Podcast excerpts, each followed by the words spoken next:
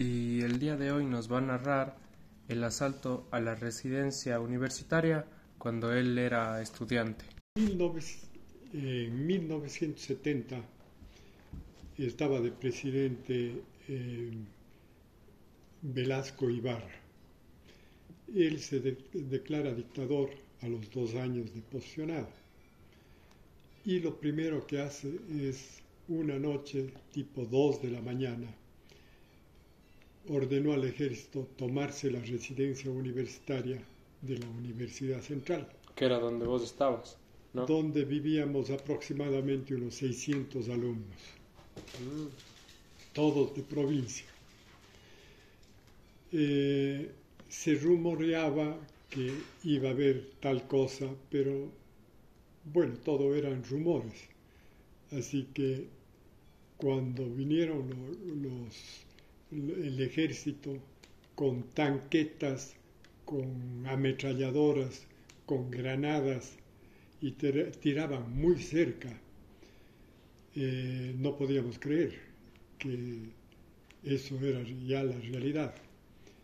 Entonces, yo recuerdo cuando dormíamos, eh, pasó un compañero golpeando las puertas y gritando, compañeros, despierten, el ejército está en residencia. ¿A qué hora más o menos era eso? Tipo 2 de la mañana. ¿2 de la mañana? Sí, completamente dormidos. Y en eso, bueno, nos eh, despertamos, nos vestimos y acondicionamos nuestros eh, armarios donde teníamos la ropa em, y cuadernos para que no forcejeen sino dejar alguna, algún cajón con llave, por ejemplo, le quitábamos el candado, dejábamos medio abierto para que sin esfuerzo echen a revisar. Pero yo vi que vinieron y las puertas que estaban abiertas de los cuartos lo rompían con, la, con, las bayonetas y fusiles y las armas grandes que, andaban a llevar. A pesar de que estaba abierta la puerta, rompían igual vidrios y todo lo que es madera. Entraron a los armarios o closets, rompieron todo, las bayonetas metieron en, en la ropa. Bueno, ¿para qué sirvió tanta prolijidad de nuestra parte? Para nada. Entonces vimos que la cosa era grave. Nadie de nuestros compañeros bajaba, porque estaba el ejército. Todo el mundo subía. ¿Y a dónde subía? A una terraza, a, organizarse la bajada. Era una, una angustia tremenda porque pensábamos que realmente nos estaban matando, porque era el fuego de las ametralladoras y fusiles, un sonido eh, muy, muy aturdecedor, muy fuerte, que no, no, no nos oíamos lo que gritábamos nosotros, no nos oíamos de tan fuerte que era el sonido. Bueno, yo eh, compartía un cuarto con un compañero de apellido Guillén, Edgar Guillén, y él estuvo en esos días enyesado la pierna por motivos de un accidente pequeño que tuvo por ahí. Así que me tocó cargarle y sacarle a él. Pero eso me valió para que a mí no me tocara porque un oficial de policía del ejército pidió de favor que no me tocaran porque llevaba un herido. Entonces, como estaba en el quinto piso, me tocó bajar todas las gradas, no funcionaban los ascensores. Entonces, por las gradas veía pues que el grupo de compañeros que se habían animado en bajar desde la terraza a toda velocidad bajaban las gradas. Pero todo el ejército estaba acomodado en las gradas y con culetazos de sus armas les derribaban, derribaban y les, les pegaban ahí en el suelo mismo con unas mangueras, me acuerdo yo, que- con, con plomo, debe haber sido adentro, y les daban en la pierna, capaz de romperles las piernas. La gente lloraba, gritaba, pero no había caso. Estaban entrenados para eso y ordenados para hacernos eso. Seguía yo bajando, cargando a mi compañero, no me tocaron hasta el final ¿Cuántos pisos eran? cinco pisos.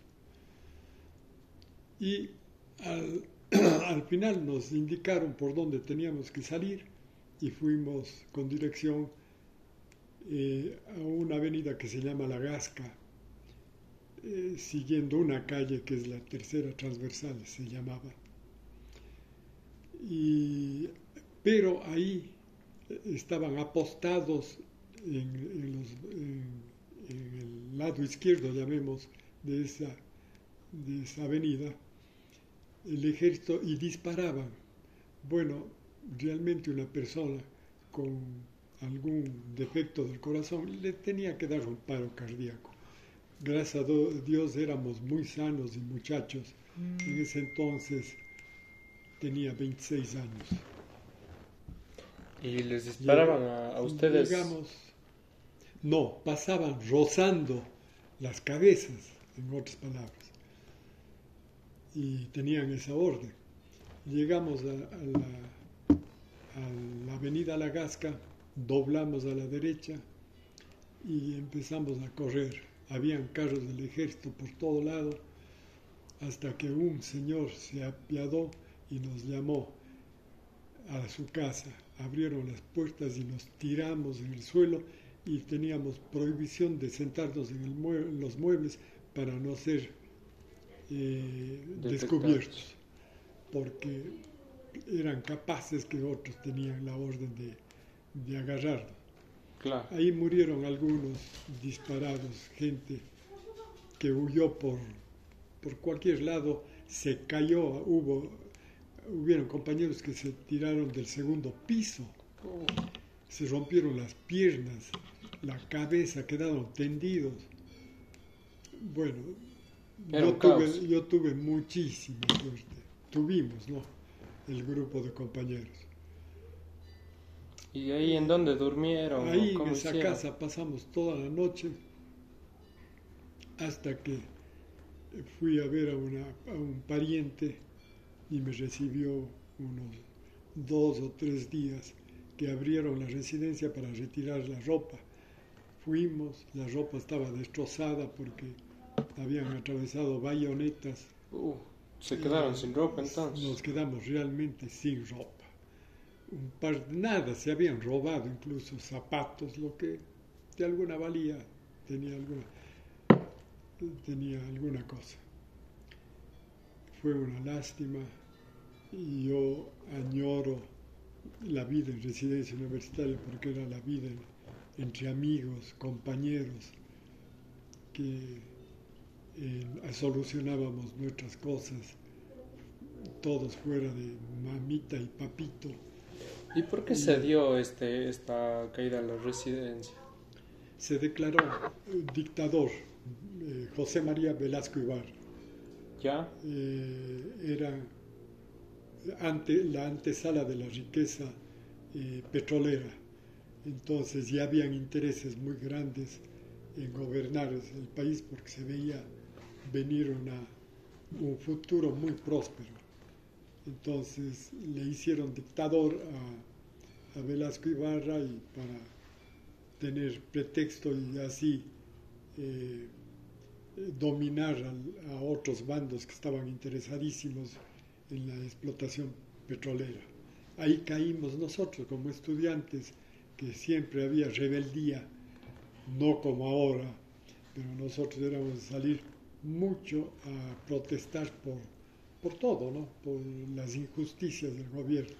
Y en ese tiempo no había, perdón, un grupo eh, que era como de resistencia ante el gobierno, no me acuerdo el nombre, pero de ese tiempo es más o menos que se encontraba en las universidades. Claro, había, nosotros estábamos organizados en la FEUE, Federación Ecuato- Ecuatoriana de, de- de Estudiantes Universitarios.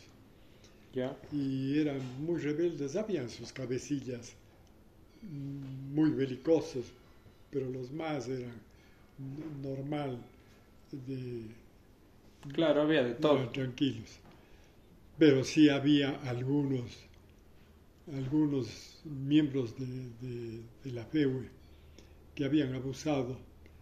Ah, Yo recuerdo un Coquín Alvarado que fue y le recibió a Velasco Ibarra en Lima, porque Velasco Ibarra hizo un- una escala en Lima, tuvo que bajarse, él fue y le agredió ahí en el aeropuerto con gritos, con eh, eh, insultos y todo. ¿no?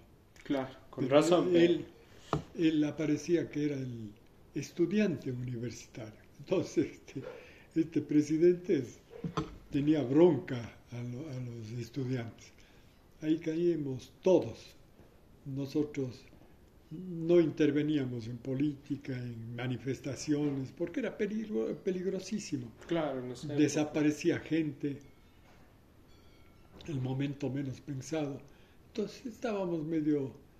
eh, imagínense que nosotros al último, unos, unos uno o dos meses antes, ya estudiábamos acostados en nuestras camas, no podíamos estudiar sentados en una, en una silla con el escritorio, como era normal, porque se daban casos que llegaban balas a, la- a- a los cuartos. O sea, era peligroso estar en eh, disparados desde la avenida América, que queda en bajo, en la parte baja de la universidad. Y andas a saber si, intencionalmente apuntaban a los cuartos, a alguien que se, o alguna cosa que se movía ahí, como eh, eh, disparaban tantos, no sabían a quién a culpar. Pues llegó, rompieron vidrios de las ventanas y entonces ordenaron siempre estar acostados y estudiar acostados, hacer los deberes agachados, qué sé yo. Era un, un martirio. Y no había cómo comunicar a los padres porque no había buena comunicación telefónica, era imposible. Y bueno, se hubieran alarmado, hubieran Claro, o ¿qué más exigido regresar, pero perdíamos el año. Mejor nos quedábamos chitón y hacíamos lo que nos habían ordenado. Impresionante. Qué bestia inhumano. Esto deberíamos escribir porque la gente eh, no sabe. Eh, Era muy, eh, de, digamos, de contar antes y todo el mundo nos hacían narrar nuestra experiencia, pero el tiempo va borrando, borrando. Son ya eh, 51 años de esta cosa, ¿no? Claro, se va Yo perdiendo el estaba de legado. 26 años y, y era, realmente casi nos matan. Yo creo que es una de las veces que más cerca a la muerte he estado. Bueno, aquí termina la sesión de hoy. Una, muy interesante el capítulo. Y muchas gracias Hernán por participar aquí con nosotros. Le agradezco mucho y, un abrazo. De nada, Cholito, y seguiré contando anécdotas que son muy interesantes saber.